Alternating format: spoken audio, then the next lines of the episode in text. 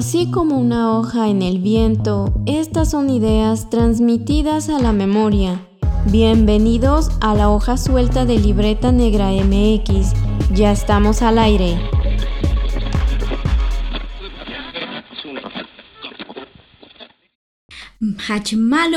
titalaklesh ku tzikbala tene hachkima kinwo behlae tumen yanaktan eh, yetel umpe chup eh, kutal uyaton bash kubetik eh, bash kutuklik yosa lu umeya tzokle pues tone te hoja suelta ti libreta negra MX hachkima kakol a, a Yetel Mabel Cadena. Pues muy muy buenas, eh, bienvenidos a un programa más muy especial de la hoja suelta, porque vamos a hablar, vamos a colisionar nuestras pasiones dentro de la profesión arqueológica y además de la cultura pop, eh, este mundo geek y por supuesto también las artes. Les damos la bienvenida a sus anfitriones de confianza. Wendy Osorio. Y Omar Espinosa, los arqueólogos de aquí en Libreta Negra MX. En este programa nos ponemos de mantenerles largos para cerrar nuestra programación de marzo, porque tenemos ni más ni menos que a Amada Díaz, a eh, Tehuel Wetzin y a Namora, Mabel Cadena en persona. ¿Cómo estás, Mabel? Muy bien, qué bonita bienvenida. Me encantaría hablar con esa facilidad, Maya. Pues cuando quieras, Mabel, aquí nosotros vamos también a, impulsar la enseñanza de lengua y cultura maya, como se está hecho y hace mucha falta, ¿no? Entonces, sí, nunca lo habíamos hecho, dar esta bienvenida, pero no podría ser mejor ocasión que esta, ¿no, Omar? Estar aquí con con alguien a quien conocemos, seguramente para muchos de quienes nos escuchan, pues se les hace familiar el nombre y se me hace también como muy importante tener estos espacios para platicar, ¿no? Del trabajo que haces, eh, de cómo ves el desarrollo, ¿no? También de estos medios y pues eh, no es que sea algo tan diferente a lo que hacemos en la hoja suelta, pero la verdad es un honor que estés aquí con nosotros. Sí, es un tema bien, bien diferente porque normalmente hablamos de cultura desde un aspecto muy académico, pero siempre tenemos esta oportunidad de abrirnos y gracias, gracias por hacer este crossover que no sabíamos que necesitábamos, pero ya estamos por aquí. Vamos, platiquemos de, artes, platiquemos de cine y de actuación. Eh, ¿qué, es el, ¿Qué es la actuación para ti, Mabel? para mí la actuación es una dosis muy peligrosa de, de vida, ¿sabes? Me pone muy en el límite, me pone muy en, en estado de alerta, de... Me cambia la vida porque pareciera no tener una cosa que ver lo que ustedes hacen con lo que yo hago, pero curiosamente me ha tocado representar muchísimos lados de la historia, muchísimas mujeres que han transitado por, por nuestro México y que la verdad no, no podría construirlo si no es de la, mano de, la mano de historiadores y de un montón de equipo de profesionistas que han acompañado pues mi carrera a lo largo de estos años. Pero yo creo que para mí la actuación es, es tener la oportunidad de, de, de revisitar el pasado de estos personajes y ponerles un poco de mi mujer contemporánea y traerles voz con dignidad y con, y con mi visión y con mi poco de mujer contemporánea, pues darle la vuelta a la historia, ¿no? Es la oportunidad de, dignificar a aquellas historias que a veces para mí no han sido lo suficientemente dignificadas. Claro, y aquí también yo pienso que podría, podría también significar, por un lado, eh, cierta responsabilidad, eh, tal vez no encuentro la palabra más apropiada, pero porque precisamente esto que nos comentas, ¿no? Eh, representas, eres la cara, eres la voz de personas que ya no están para dar sus propias versiones, sus opiniones de sus historias de vida, ¿no? Yo creo que esto también va ligada con la, importancia de a quienes se les está contando esa historia, a quienes llega y cómo van a percibirla, ¿no? ¿No sientes que también hay como esta parte de, de una responsabilidad? Pues mira, responsabilidad siempre tengo con cada uno de mis proyectos. Trato muchísimo de ser respetuosa y responsable con lo que imprimo en ellos. De pronto es, es delicado porque eh, pues al final yo hago ficciones, ¿no? No, ¿no? he hecho documental, no me he dedicado pues a hacer biografías fidedignas de lo que es esto y al, y al hacer ficción tengo el poder también de cambiar la historia, ¿no? Que no, no necesariamente el resultado que ves termina siendo como el, el by the book, ¿no? El del libro, el de el que estudiamos, el que conocemos. Pero justo a mí eso me parece que, que la labor de nosotros tiene riqueza, porque existe esta posibilidad de cómo, cómo habita en mi imaginario estas mujeres y darles una responsabilidad social, ¿no? El, para mí era el caso de Amada Díaz, por ejemplo, cuando yo empecé, que, aquí tengo por su álbum, eh, para mí cuando, cuando llegó a mí Amada Díaz, lo primero que dije es, yo no quiero ser una amada homofóbica, yo quiero ser una, una amada que sus ideales, los ideales que la sociedad de la época le había otorgado al ser mujer, al ser una mujer de su posición, al ser una mejor con esas responsabilidades, pues estaba rota porque no había logrado cumplir la más básica que es formar una familia, el amor, el ideal de ser ama de casa, eh, etcétera, sin olvidar que todo el contexto que trae ella no la hace ser una mujer que de entrada nació en una cuna de oro, ¿no? Es una mujer hija de una soldadera, es una mujer que nació en el campo, es una mujer que seguramente por lo menos los primeros dos años de su vida cortó una flor o se subió a un árbol y eso automáticamente cambia la forma en la que cuando eres adulto te integras a una sociedad. Entonces soy una mujer que le encanta ver ese tipo de detalles para comprometerme, como tú dices, eh, con una representación responsable de, la, de lo que implica una complejidad humana. Eso, eso justamente nos, nos habla de un punto de encuentro, porque de este lado hablamos pues desde un sentido antropológico y ya lo hemos dicho mucho en la hoja suelta, desde la visión arqueológica, que es básicamente encontrar conductas de los seres humanos pues a partir de las huellas que van dejando.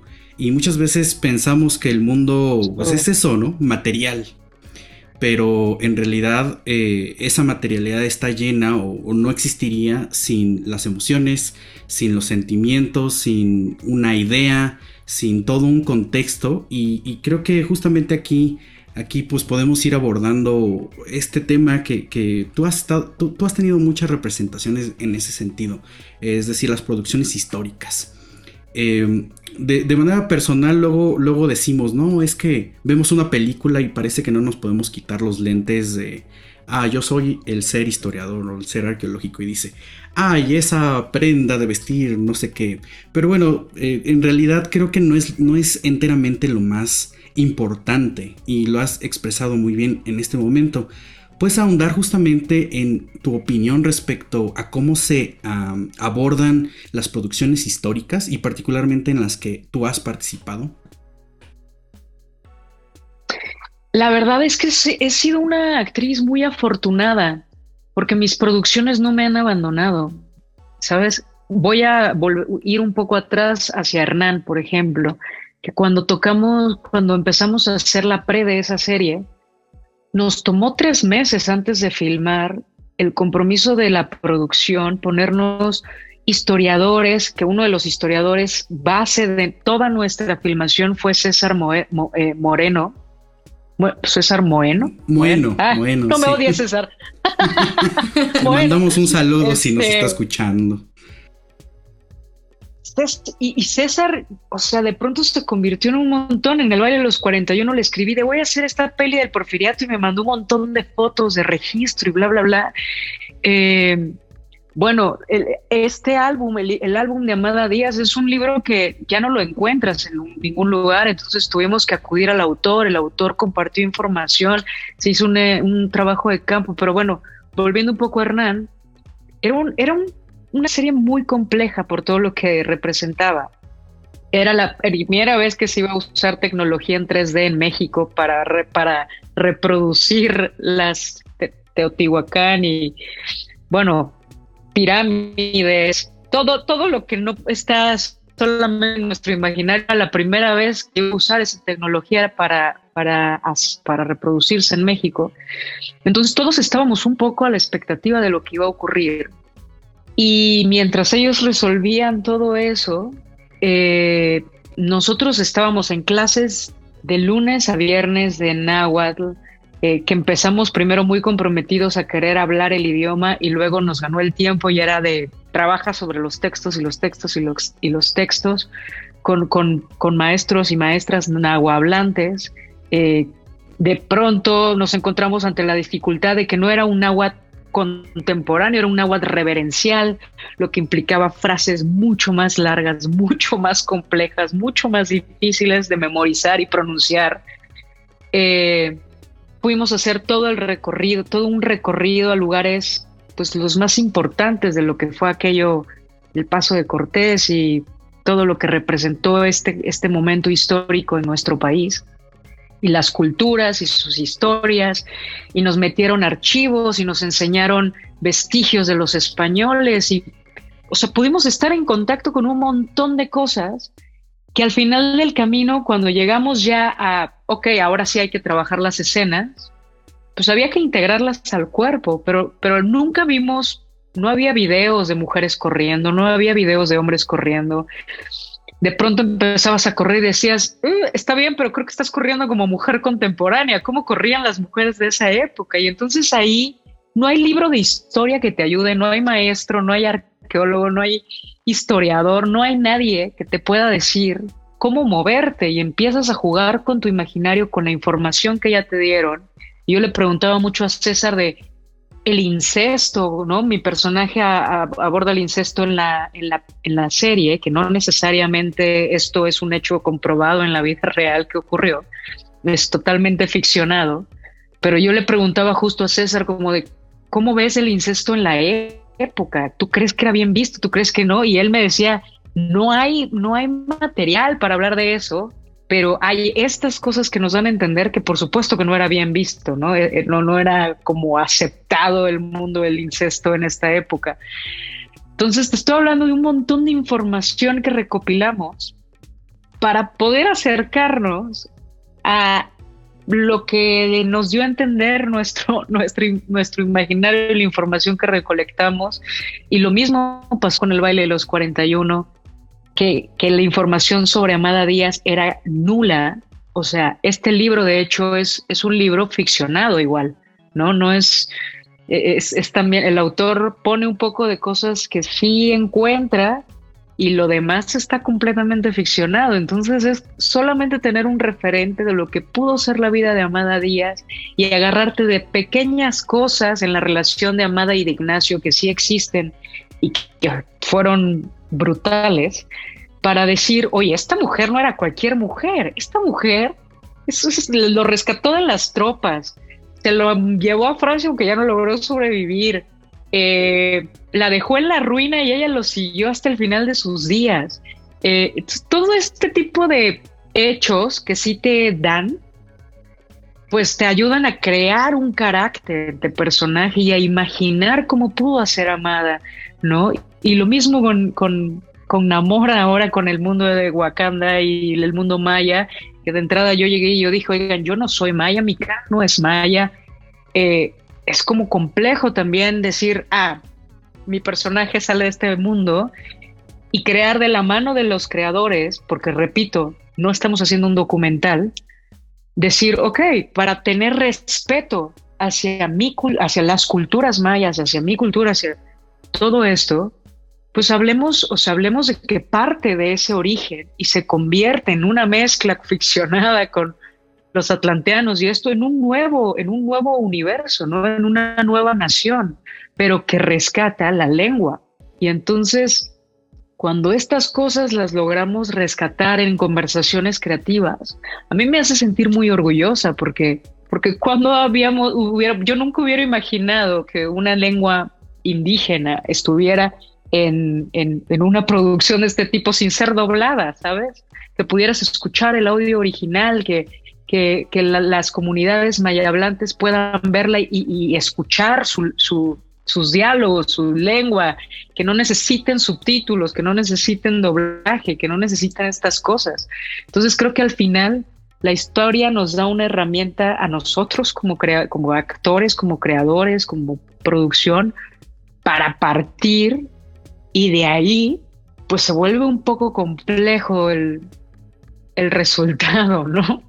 Pero el, el, proceso yo siempre lo disfruto muchísimo porque sí, sí nos dan todas las herramientas que necesitamos o nos lo han dado en las producciones que he estado para que no llegues a ser, ser algo que no sepas de cuál es el su contexto, ¿sabes?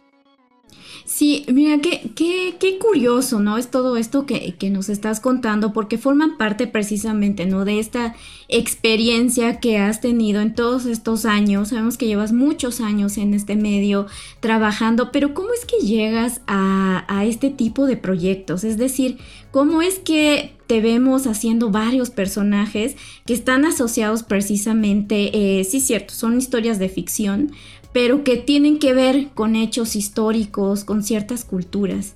Y si nos puedes también ahí agregar más de los retos que han significado para ti, sabemos que puede ser como eh, transformarse después en aprendizajes, por supuesto, pero nos gustaría que nos compartieras más. Pues la, verdad es que cuando yo empecé, yo salí de Casa Azul en 2011 y y yo creo que como muchos de, mis compañeras y compañeros hoy en día no tenía ni la menor idea de cómo meterme en este mundo. Tuve una gran madrina que fue Ana Celia Urquidi y me introdujo en el mundo audiovisual. Pero yo creo que eh, me, me sentí muy pronto estancada, ¿sabes? Tenía muchas ganas de hacer otros personajes y solamente estaba haciendo ciertos tipos de personajes y me di cuenta que necesitaba empezar a hacer estrategias y me dediqué a hacer un montón de estrategias y de meterme y colarme y empujar por el casting. Por supuesto, eran otros tiempos también y las formas de moverse eran diferentes a las de hoy en día. Eh, pero bueno, poco a poco fui logrando empezar a obtener personajes pequeños que, que me significaran, ¿no? Entonces, a través de eso creo que empecé a hacerme de aliadas y de aliados y de gente que empezó a respetar mi trabajo y que de pronto ya escribían personajes y me decían, oye Mabel, escribimos este personaje para ti. Y, para mí era súper rico porque me gusta construir personajes desde, o sea, desde afuera, me gusta que sean diferentes, que uno no tenga que ver con el otro. Y siempre digo que eso es mi, eso, eso algún día me meterá en problemas porque espero que no, espero que me salga, pero, pero me da miedo que un día no me salga porque me gusta arriesgarme. Eh, entonces, la verdad es que de pronto llega Ingobernable, que era, hablaba un poco, mi personaje era un personaje pequeño, que era la mosca, pero al mismo tiempo hablaba de algo que me importaba, que eran las desapariciones en, en México y el activismo y etcétera. Entonces, para mí era importante pues contar este personaje y le intenté ahí poner un poco de, pues, de forma y de, cosas que me gustan. Y después de eso vino, yo dije, es que quiero, le tengo mucho miedo a mi feminidad en el sentido más, soy una mujer muy fuerte y con una energía muy masculina. Tenía muchas ganas de explorar el otro lado de mi feminidad, ¿no? El, no sé cómo llamarlo, un poco más no cliché, pero quería ser un poco más suave, ¿no? Entonces, eh, de pronto me dicen, oye, Mabel, hay este personaje que te quieren ver, es muy chiquito, y yo, ¿qué es? ¿De qué va? Este, no, pues es, es para Monarca, es Itzel, pero es muy chiquito, es la novia de un chef, que bla, bla, yo, perfecto, es la novia de un chef y quiero explorar ese lado de esa feminidad, pero ¿cuál es el contexto? Pero no, pues ella es, tiene un doctorado en historia, no sé qué, yo, perfecto, queremos hablar de ese tipo de mujeres, ¿no? Entonces, me empiezo a involucrar con eso, empiezo a conocer ese otro lado de mi energía, me gusta muchísimo observarme. Y luego eh, empiezo a audicionar para varias cosas y me encuentro con la diosa del asfalto, que Julián Hernández y Roberto Fiesco eh, deciden abrir por primera vez su casting y, llego a ellos y cuando llego a ellos, pues conozco, leo el guion, me encanta porque estamos hablando de la época de los panchitos, de, lugares súper vulnerables de México. Eh, el, el guion tenía un lenguaje que me costó muchísimo entender y que de pronto cuando conozco las guionistas, escucho cómo hablan, digo, esto es una locura, o sea, porque todos creemos que en ciertas zonas se habla de cierta forma, ¿no? Si eres barrio, hablas así solamente de una forma, o si eres bla, bla, bla, o lo que sea. Y de pronto conoces a estas mujeres y tienen un cantado y una forma de hablar que, que justo sale la película y la gente no puede creer que la gente que hablemos así, pero porque no han escuchado a Inés y a Susana, ¿no? Entonces, cuando hablo con Inés y Susana, lo que me pareció impresionante es que era la historia de una de ellas, era la historia de Suso, ella fue una sobreviviente de esa época, ¿no? Y era la historia de cómo cuando en la época de los panchitos las mujeres tenían que sobrevivir, como hoy seguimos teniendo que, luchar por sobrevivir, eh, bajo un contexto pues, muy vulnerable, con condiciones de vida de pobreza, con condiciones de vida de mucha violencia, donde ser homosexual significaba la muerte, donde las mujeres eran violadas en plena calle, a plena luz del día. Y ellas deciden crear, esto es una historia verídica, ellas deciden crear este grupo que eran las castradoras de Santa Fe para para defenderse de los hombres, porque se cansaron de ser violadas, se cansaron de ser asesinadas. Eh, estos personajes tienen finales muy trágicos. Entonces yo lo, yo quería contar esa historia, ¿no?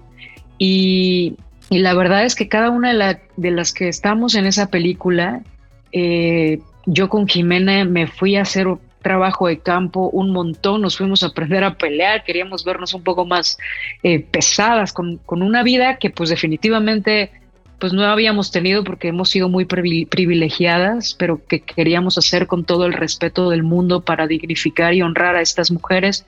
Yo subí seis kilos, eh, me, iba a rapar inicialmente, al final no era factible por la toma, entonces me terminé cortando el pelo chiquititito eso significó un aprendizaje porque creo que ahí te puedo hablar que Mabel por primera vez encontró que tenía que apoderarse de su voz como mujer y reconocer su historia y los lugares que me dejó de herida Ramira, en el sentido de verme al espejo con seis kilos más, un pelo chiquitito, un cuerpo que no sentía mío, para mí fue una reflexión en mi propia historia muy fuerte y en mi contexto de vida y en cómo crecí y en, y en por qué tenía ciertas inseguridades de verme y de, sentirme en ese momento y al mismo tiempo tuve la libertad de explorar mi, mi masculinidad sin ningún tapujo con el contexto de vida de estas mujeres, ¿no?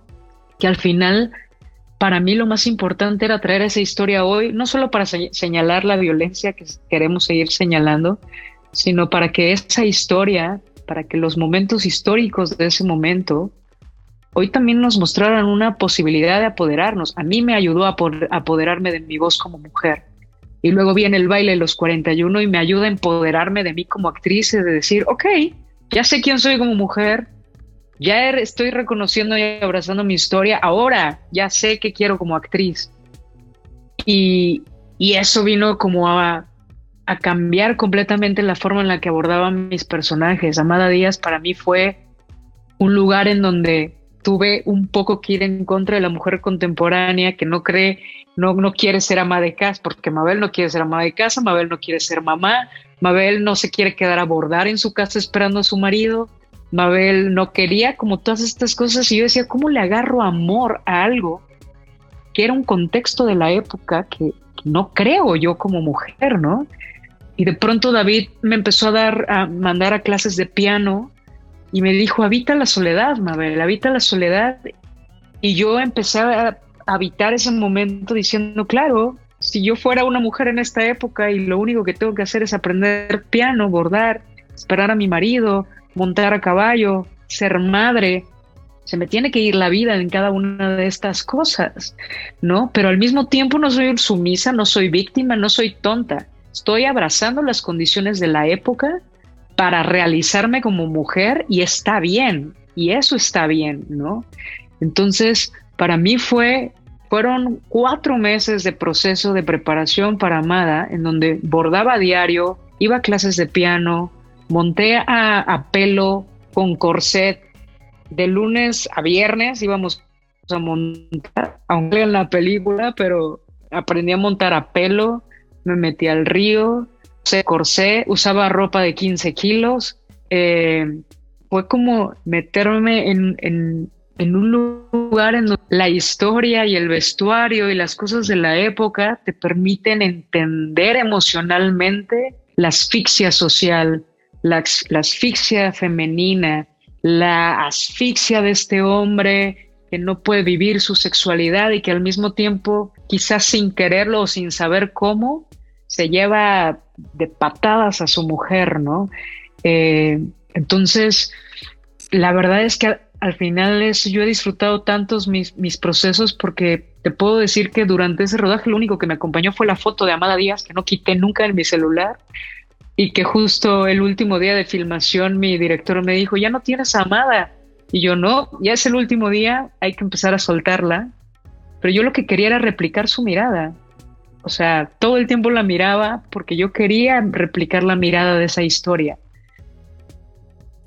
Qué increíble. La verdad es que, em, pues esto nos deja por perplejos básicamente, porque pensamos, bueno, más bien vemos muchas veces los resultados y no pensamos en todo el proceso creativo que hay detrás. Toda esta preparación que, que, tú como actriz y por supuesto todos los que están inmersos en el mundo eh, del medio audiovisual o el teatro, pues básicamente las artes, tienen, ¿no? Entonces creo que es, sumamente valioso eh, entender que no nada más es como dos horas de película y listo. Incluso, este, por eso es que ahora entendemos, ¿no? Que ha sido nominada a varios premios por las dos películas que nos estás explicando, ¿no? La, la diosa del asfalto y el baile de los 41 porque se ve, o sea, no solamente se ve en pantalla con el producto final, sino ahora que te conocemos y platicamos un momento, la verdad es que eh, se impregna esa pasión y creo que esa pasión justamente tiene varios pasos o varias fases. Eh, en algún otro espacio estabas comentando, bueno, a veces de repente pienso en, los castings eh, como pruebas, ¿no? Ya vimos que, que, estás pensando en pruebas, en a lo mejor no quedar y demás, pero es como para ti, y por otro lado, también está esta parte donde resulta que de, repente no tienes escenas de bloopers. Entonces, ahí este. Eh, pues es que es, eso, ¿no? O sea, es la pasión, obviamente la vocación y por supuesto todo este profesionalismo de fondo que en ese, en ese otro sentido, pues también tiene un paralelismo con lo que hacemos del otro lado con, con ese trabajo de arqueología, que es trabajar con la memoria histórica, eh, hacer reflexiones y análisis sociales. Eh, yo percibo en este, en este momento, pues que es un trabajo paralelo. Tú estás trayendo una voz del pasado, sí, con, estos puntos que ya hemos dicho de la ficcionalización, pero al final creo que todas las artes y, este, en, este caso tu trabajo, pues sirve para visibilizar problemas, para visibilizar situaciones, para que no olvidemos, o sea, sí es parte de la memoria social que tiene, pues en este caso México y el mundo. Y por eso nos, eh, gustaría preguntarte eh, por qué estas representaciones importan, por qué en los contextos culturales de los que has, sido partícipe importan. Aquí siempre lo, lo vamos a decir y lo vamos a decir hasta el cansancio también, importa mucho pero desde tu lado, ¿por qué importa? Es que yo creo que no, no, no sé qué tanto hemos hecho consciente cuánto, cuánto educa el lenguaje eh, audiovisual sin darnos cuenta. Sentarnos simplemente a ver una película, un documental, un, lo que sea, eh, educa, educa más de lo que creemos, conecta con nuestras historias más de lo que podemos imaginar o no. Pero también eso es, eso es una declaración, ¿sabes? Eso es un, eso es provocar algo, provocar o no. Entonces, para mí, la representación tiene la posibilidad y el poder de, de contagiar al otro. No importa si eres actor o no. Ustedes como historiadores, a mí me es reproducir a, la altura y con dignidad y con compromiso las vidas que tengo que representar, revisitar el pasado y ver cómo yo desde mi entendimiento de la vida puedo aportar algo, ¿no? Pero bien ponen en la pantalla la posibilidad de que las personas mayas se sientan orgullosas de su identidad, se sientan orgullosas de su historia, de su cultura, y entonces se sientan con ganas de, empoderarse en la vida, ¿sabes? Eh, que las niñas puedan tener diferentes referentes, que los niños puedan tener diferentes referentes. Y repito, no nada más para, ah, voy a ser actor o voy a ser actriz. No, no, no nos sirve para abrazar nuestras historias, para empoderarnos, para reconocer nuestros orígenes, nuestra belleza, para contagiarnos de emoción, para, para decir, vaya, todos los movimientos, ¿no? Los movimientos históricos, el movimiento feminista hoy lo que ha permitido es que yo como mujer, pues lo dije, lo dije hace rato en una plática, con todo y miedo, o sea, quizá yo escucho a alguien decir su historia y digo, ok, ya no tengo miedo, voy a decir la mía. O quizá la escucho y digo, sabes que tengo mucho miedo, pero ahora sí, con todo y miedo voy a decir la mía. Y entonces lo que necesitamos es que más gente se sienta motivada, que cada uno de los entes dentro de nuestra sociedad sienta una identificación para decir, oye, yo como historiador quisiera ahora contar esto desde mi trinchera, yo, yo como maestra, como lo que sea, ¿no? Katia, la, mujer astronauta mexicana que tenemos en la NASA, este, a mí me ha llenado de un montón de, inspiración, Donovan, cada, cada uno de nuestros representantes a través de sus diferentes artes, a mí me parece que ponen, ponen en, el, en, los medios una declaración muy fuerte de, hey, somos otro tipo de mexicanos, somos otro tipo de ciudadanos que, que creemos que creemos en este tipo de representación porque nos hace sentir orgulloso y, eso a su vez deseamos que haga sentir orgullosa a la gente para que vaya hacia adelante por lo que quiere, ¿no? No necesitas a alguien que se quede en su casa sintiendo miedo, no necesitamos gente que siga repitiendo patrones de abuso, no, no necesitamos repetir ciertas historias que han dejado huellas de dolor muy fuerte en nuestras generaciones. Necesitamos gente empoderada, gente que se inviste de poder para poder salir a las calles y decir desde la empatía, desde el amor, desde el respeto, desde entender que pues definitivamente mi contexto de vida no, se va, no, no va a ser el mismo que lo otro, seguramente alguien la tiene mucho más difícil, seguramente yo la tuve más difícil que otros, pero sí creo que desde donde alcemos la voz y desde donde representemos lo que tengamos que representar, nos permite, nos permite querer modificar estructuras. Yo leyendo libros digo, ah, ok, yo quiero hablar de esto en mis personajes, ¿no? Escuchando podcast, música, de pronto digo, ah, es el ritmo de respiración de la vida que quiero representar, ¿no?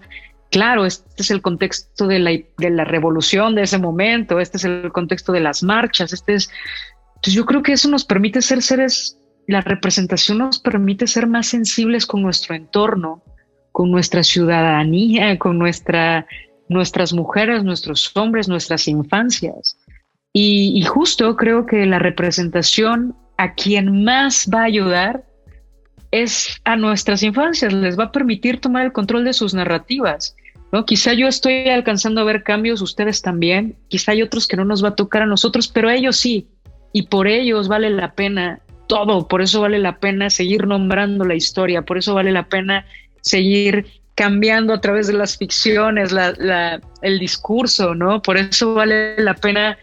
Yo, siempre quise ser a Malinche, por ejemplo, ¿no? Ya, ya se me fue el tiempo, pero, pero yo, yo llegué a Hernán, por ejemplo, queriendo ser a la Malinche porque yo quería tener la posibilidad de representar una Malinche no como la traidora, sino como la estratega, la mujer inteligente, aquella que fue políglota en su época, que estaba fuera de contexto.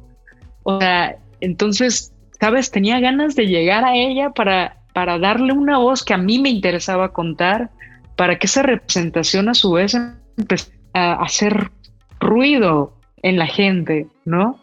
Eh, cambiar el discurso también eh, eh, hacia muchos otros seres. Entonces creo que no nos damos cuenta cómo al salir a la calle lo que vemos impacta, lo que escuchamos impacta, lo que leemos impacta. Cuando nos sentimos tristes, o por lo menos yo, a veces necesito leer cosas que me ayuden a entender un poco más mis emociones o la vida para decir, ah, no estoy sola, ¿no? Estoy, estoy en este proceso caótico, pero, pero pues vale la pena, ¿no? Alguien más está viviendo lo que yo estoy viviendo. Y creo que eso es lo que más amo de lo que hago que pasé de ser una, una Mabel rebelde adolescente queriendo alzar la voz, reventando las calles y las paredes y, peleándome con la sociedad y el mundo, que, que, no estoy diciendo que eso no sea necesario, pero yo, yo a encontrar un lugar en donde digo, ah, creo que mi mensaje llega más desde este otro lugar, desde el refuerzo positivo, desde, desde, desde compartir la experiencia, desde compartir mi vulnerabilidad con el otro, eh, porque creo que es la única forma en la que podemos al otro sensibilizar para cambiar la historia, para cambiar la, nuestra historia social, nuestra, nuestros errores, nuestro futuro. Creo que he encontrado esa manera, ¿no? Sí, esto es para reflexionar también respecto a qué tanto eh, los medios de comunicación por mucho tiempo nos han hecho pensar que ciertas comunidades, que ciertos individuos son de esta forma y esto ha desencadenado pues eh, prejuicios y también pues muchos estereotipos que luego desencadenan todavía cosas peores, ¿no? Como vemos muchas eh, comunidades relegadas, desplazadas, discriminadas por diferentes tipos de condiciones y yo creo que ahí está lo valioso, ¿no? Porque también eh, digamos que va, se van derribando estos mitos, estos prejuicios sobre eh, cómo percibimos a ciertos grupos, a ciertas personas y también nosotros mismos, ¿no? Yo creo que esto es como muy importante en este momento, pero ¿crees que la cultura mexicana en su diversidad tiene muchas posibilidades de seguirse representando desde estos moldes que estamos hablando en un futuro cercano y también lejano o, o quizás no. Desde el molde no, por supuesto que no, pero claro que tenemos posibilidades. Yo tengo muchísima, hoy más que nunca tengo esperanza por el futuro, ¿no? Y a veces se podrá pensar, de, claro, de hablar desde el privilegio, del, desde el lugar en el que está hoy, pero, pero creo que justamente la carrera que he construido ha sido porque en algún punto, muy, muy pronto, cuando salí de la escuela, le perdí miedo a decir que no. No he hecho cosas de las que me arrepienta y no he hecho cosas eh, que no haya creído y que no haya podido hacer en su momento, ¿sabes? Eh, y, y, no, no, no siempre tuve esta plataforma. Creo que la belleza de hoy tener esta plataforma es que justamente usemos pues esta voz como un motivante para contar, para seguir contando las historias que representan a México en su diversidad, en, su complejidad. En, me parece que México tiene un montón de matices, que debe existir un todo tipo de contenido, pero que definitivamente hoy, si doy una, una vista cuando salí de la carrera, me llena de esperanza, porque sí si hay cosas que han evolucionado, si hay cosas que han cambiado, si hay a veces tienes que escarbar un poco y creo que la meta sería que no tuvieras que escarbar o que lo también fuera aquello más aquellos rostros que no somos tan, tan comerciales, pero, pero la verdad es que yo creo que vamos por, por un camino que me llena de mucha emoción. ¿No? Hay muchas historias de México, hay un montón de cosas que contar, hay un montón de, de cosas que visibilizar y de otro tipo de representaciones que, que, poner. Hace rato estaba en un, en un foro de maternidad, justamente dentro como de la industria y de mujeres como con muchísimo poder, y una de ellas, Erendira Ibarra, mencionaba justo como, eh, pues sí, hay que poner diversidad en eso, ¿no? Y hay que poner diversidad no solamente en diferentes tipos de rostros, ¿por qué no hablar de discapacidad? ¿Por qué no hablar de otro tipo de cuerpos? Porque no? Pues hay un montón de temas que tenemos que exponer para representar a una sociedad en, en el contenido que creamos, que a medida de lo posible, por lo menos desde, lo, desde mis decisiones, pues trato de hacerlo, ¿sabes? Y no se trata de dejar de hacer contenido que dices, ah, ese contenido no sirve, ¿no? Al contrario, a mí me parece que, que cuando tenemos ya el hermoso privilegio de acceder a cierto otro tipo de contenido que tiene un poco más de impacto en, lo que consume la audiencia, es la oportunidad perfecta para no para decir no porque esto es basura, sino para decir sí y voy a intentar que mi aportación en este proyecto creativa pues modifique la representación en la pantalla de una forma que empieza a marcar un camino, ¿no? Entonces, sin duda alguna creo que hay un montón de historias de México que contar y que plasmar en una pantalla, que plasmar en una serie, que plasmar en, en lo que sea. Sin duda alguna lo creo. Y además de que este futuro es posible, definitivamente, eh, tendríamos que comentar que pues a todos estos años y por supuesto con tu misma carrera y con todo lo que observamos, eh, no ha sido sencillo, ¿no? Eh, mucho se ha comentado dentro de la propia industria, pues los problemas de representación que existen, ¿no? O sea, hay como se lanza un casting y dicen, necesitamos eh, este tipo de, perfil para este papel y solamente son ciertos papeles, ¿no? Y con este nuevo panorama, pues a qué problemas nos, eh, vamos a, enfrentar o, en este caso te has enfrentado. O sea, cuáles son eh, dentro de los siguientes pasos los muros que, que, derribar dentro de la representación. Y por supuesto no solamente la representación, yo, yo veo dos panoramas ahí que son un poco similares. Por un, por un lado, que antropológicamente nosotros podremos decir que en realidad la diversidad es el motor social. O sea, al final, al final de cuentas nosotros somos seres siempre sociales y culturales. Y dentro de esas dos esferas, la diversidad es el centro. Los medios de comunicación en muchas ocasiones simplifican y reducen eso. Entonces, digamos, desde la desde la visión que nosotros eh, impulsamos desde Libreta Negra MX es que pues eso es un error, quizá el mayor error que se pueda cometer. Y por otro lado tiene que ver también con eh, una diversidad, pero no tanto de representación cultural, sino una, una diversidad dentro de los contenidos, dentro de la creación de contenidos, porque se piensa que los contenidos que son, por ejemplo, culturales, son aburridos, eh, son sosos o muy serios. Y en otro aspecto, en esta situación de, la, de las series ficcionadas o de las películas, pues de que son costosas, que no, no como son aburridas también, eh, o, a lo mejor es una serie ficcionada, eh, pero que como es muy costosa. O son pues, basura para los intelectuales. Exacto. Entonces, cuéntanos, ¿cuáles son esos retos justo de representación y de generación de contenidos culturales en ese sentido?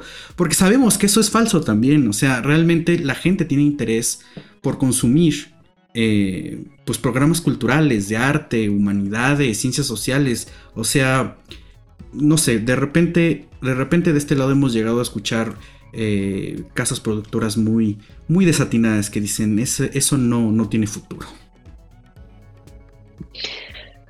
Pues mira, creo que hay muchos, muchos muros que derribar todavía. Y al mismo tiempo me da mucha esperanza cada vez conocer a más grupos de personas que están haciendo lo que está en sus posibilidades para no solamente hacer, sino poner los recursos que tienen en que realmente se empiece a crear un contenido más inclusivo, más diverso, más eh, rico en cuanto a lo que ves en pantalla. Pero definitivamente creo que de entrada quien pone el dinero es el que tiene que empezar a tomar otras decisiones, de entrada, ¿no? Y de ahí, pues hay un este, ese creo que sería el top muro más grande que derrumbar, porque me consta que hay guiones, historias, ideas brillantes que los que ponen el dinero dicen no, porque no les vemos futuro. Fíjate, fíjate aquí, aquí vamos a meter nuestra cucharota, porque en, cuando, cuando uno estudia arqueología en México, se entera de, de, historias, o sea, que uno ni se imagina, o sea, vamos a decir, de la pieza que está aquí atrás, ¿no? O, la pintura que tenemos aquí. O sea, las historias de, de, vida de esas personas que investigan, pues no sé, algún sitio arqueológico.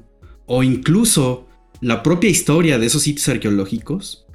O sea, es que realmente es apasionante. Y aquí hemos dicho con, con colegas y amistades muchas veces esto da para una película. Pero pues le tienen miedo al éxito. Entonces, a ver si algún productor o productora por ahí nos escuchan, eh, llámenos. Sin duda.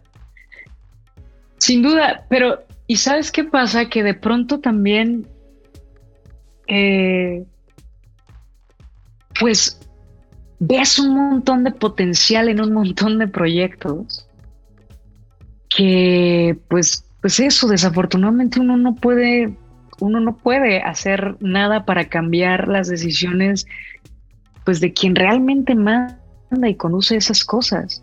Pero lo que sí creo que podemos de entrada, nosotros como espectadores, ya desde yo como actriz, o sea, como espectadores, podemos empezar a ser mucho más amables con el contenido que sí existe. Creo que, mira, hay muchas cosas que derrumbar, sin embargo, hay muchas cosas quizá a las que los seres comunes y corrientes no podemos tener acceso, eh, no en este momento, es un camino mucho más largo o no necesariamente todos estamos dentro de la industria como para empujar por hacer esos cambios. Y yo creo que ahí es donde entramos todos nosotros como espectadores y como consumidores, en donde de entrada los que a veces nos gusta jugar a ser críticos deberíamos también aprender a ser un poco más amables. Eh, porque cuando no hay contenido nos quejamos que no hay contenido y cuando un contenido lo quiere intentar, pues tampoco, también lo tundimos y vamos en contra de esto, ¿no? Entonces yo la verdad es que hoy por hoy he optado por empezar a reproducir el trabajo de mis compañeros, por empezar a dar visibilidad a lo que hacemos, ¿no? A lo que existen, a las obras de teatro que, en las que sí puedes encontrar identificación cultural, eh, que están títeres en náhuatl. Eh, mi, coach Josué tiene una obra que se va a estrenar eh, que es maya también, entonces y estamos muy interesados en eso.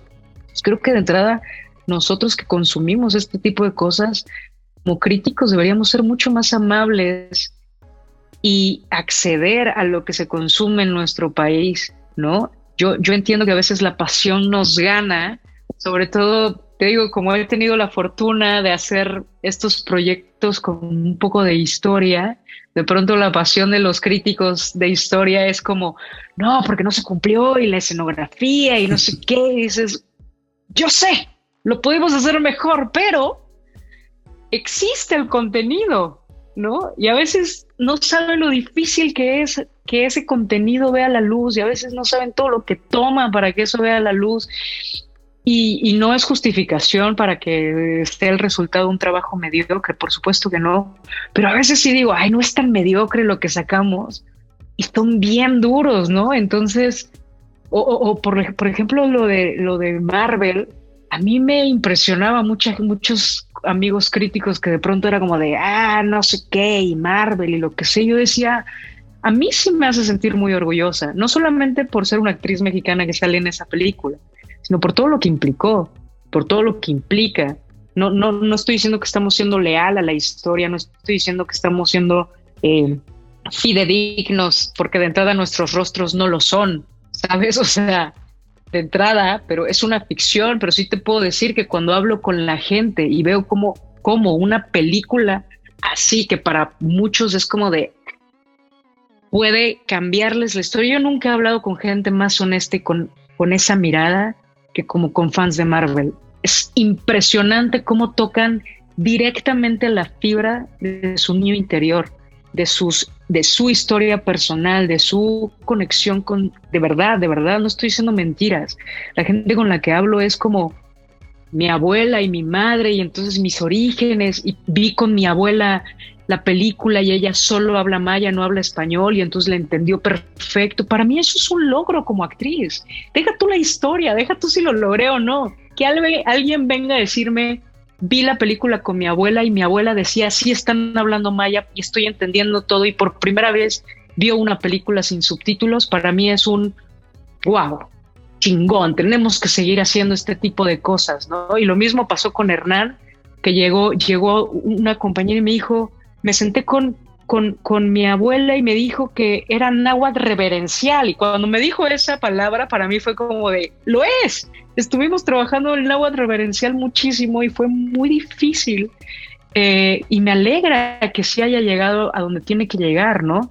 Entonces, creo que como, como consumidores, sí podemos poner nuestro granito de arena y buscar más los contenidos que vemos, visibilizarlos, darle seco, no ser tan duros en nuestra crítica, e involucrarte un poquito más quizá con el proceso, o no, no importa.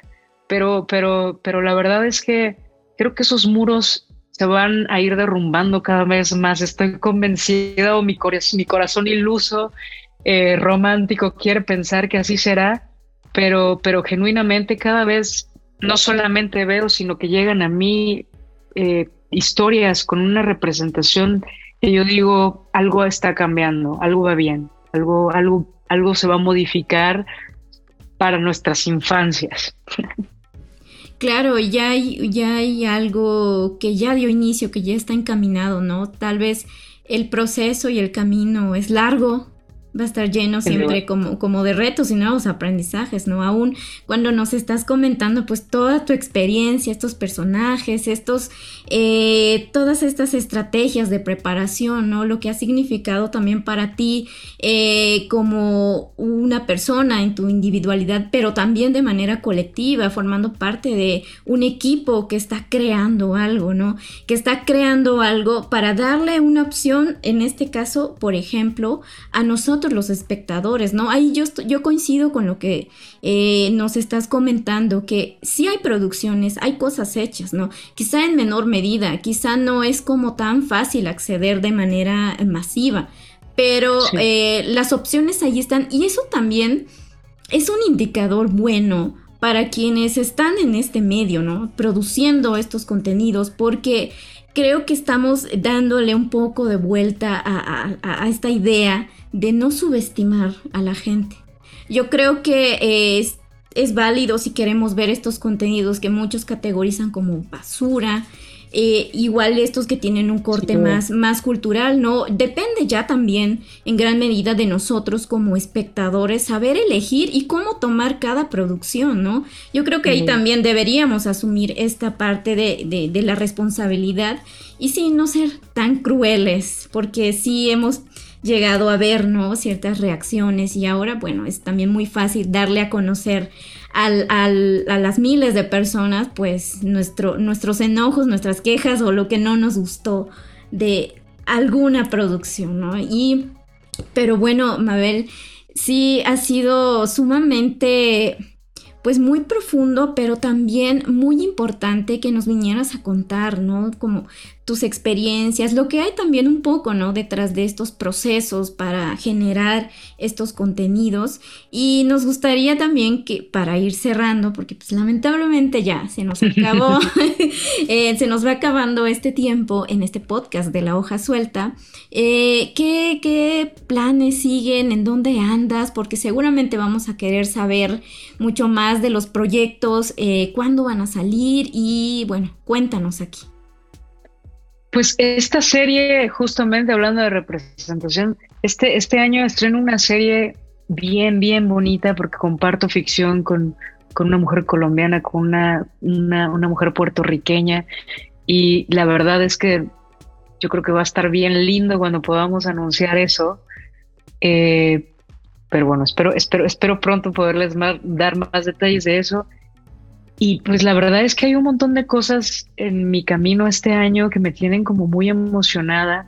Unas que, que la verdad me, me dan como un bálsamo al alma porque quiero divertirme y otras que, que, me llenan el corazón porque me hacen hablar de lo importante, ¿no? Entonces por ahí tengo, tengo una, una, una cosa, una audioserie que hice acerca de feminicidios, que también me importa mucho seguirle dando eco a, ese, a esa voz, a ese tema.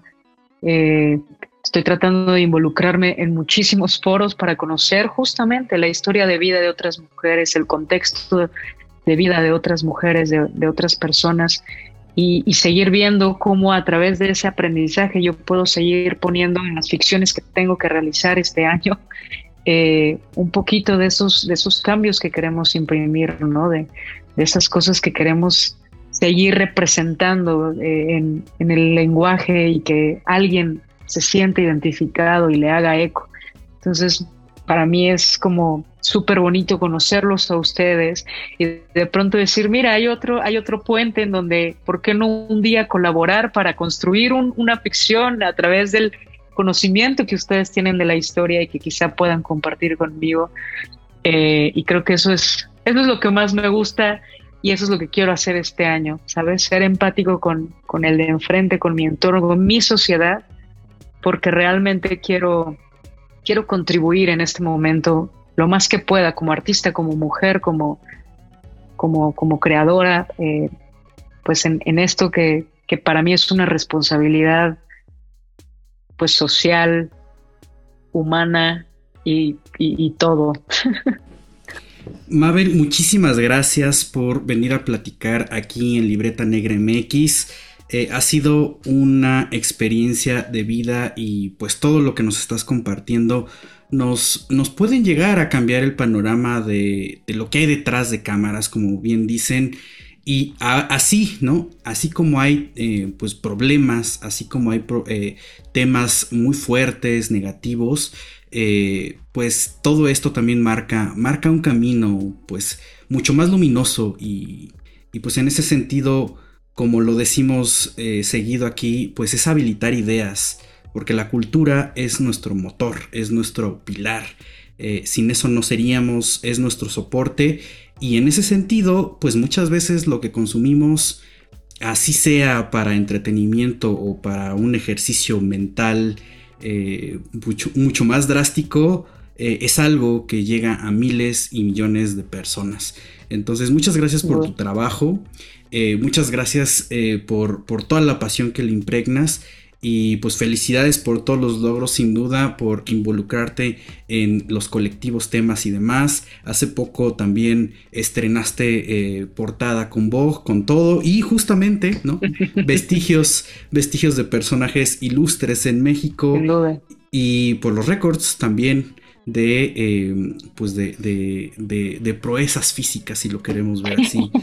Eh, entonces, pues bueno, creo que no pudimos tener mejor cierre para marzo y pues ya nada más nos queda eh, pues pronunciar este, este nuevo camino que, además personalmente yo tengo que decir yo soy Marvelita y ustedes disculpen el espacio pero, pero a mí sí me gustó bastante y desde la visión crítica arqueológica yo sí dije eso está bien adaptado ¿no? Obviamente, pensando que no estamos viendo un documental, ya lo hemos platicado aquí, si no vayan a nuestro programa de arqueología y cine, y ya, ya hicimos ahí la anotación.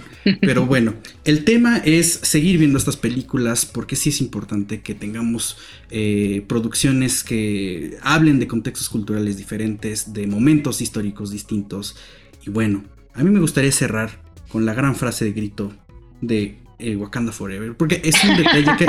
Ah, es un detalle que a mí me encantó. La verdad es que. ¿Qué tal?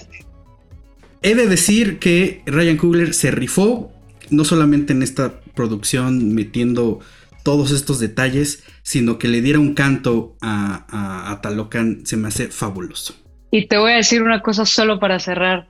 Esa frase surgió porque estaba con mi compañero Alex y con Josué, nuestro coach, y, le dijimos, oye, necesitamos un grito de guerra, ellos tienen un Wakanda Forever nosotros necesitamos algo como o sea, como viva México y así, pero no va a ser viva México, pero como de viva, ya sabes, como viva Talocán, lo que sea. Y Josué empezó a mandarnos un montón de frases y de pronto manda Likik Talocán y fue como de, es esa. ¿qué significa Likik Talocán? A ver, tradúcela en inglés. Rise Talocán. Talocán se levanta. Es eso, ¿no? O sea, para nosotros significó muchísimo de llegar a esa frase y decir, Likik Talocán significa más que cualquier otra cosa en esa película. Es, es, es, todo un mundo latino, todo un mundo de culturas, es todo un mundo eh, lleno de, de, comunidades indígenas, es todo un mundo de cosas que para nosotros era, somos orgullosos de quienes somos y nos vamos a levantar por defender nuestra nación, ¿no? Entonces... Pues Likik, eh, sería Likik la representación cultural en este sentido. Por supuesto que sí. Likik Talocan. Likik Talocan. Pues nos vemos la próxima semana con otro gran tema. Bye. Bye. Bye. Gracias por acompañarnos. Nos escuchamos la próxima transmisión. Y en caso de que no nos veamos, buenos días, buenas tardes y buenas noches. Cultivamos memorias al aire.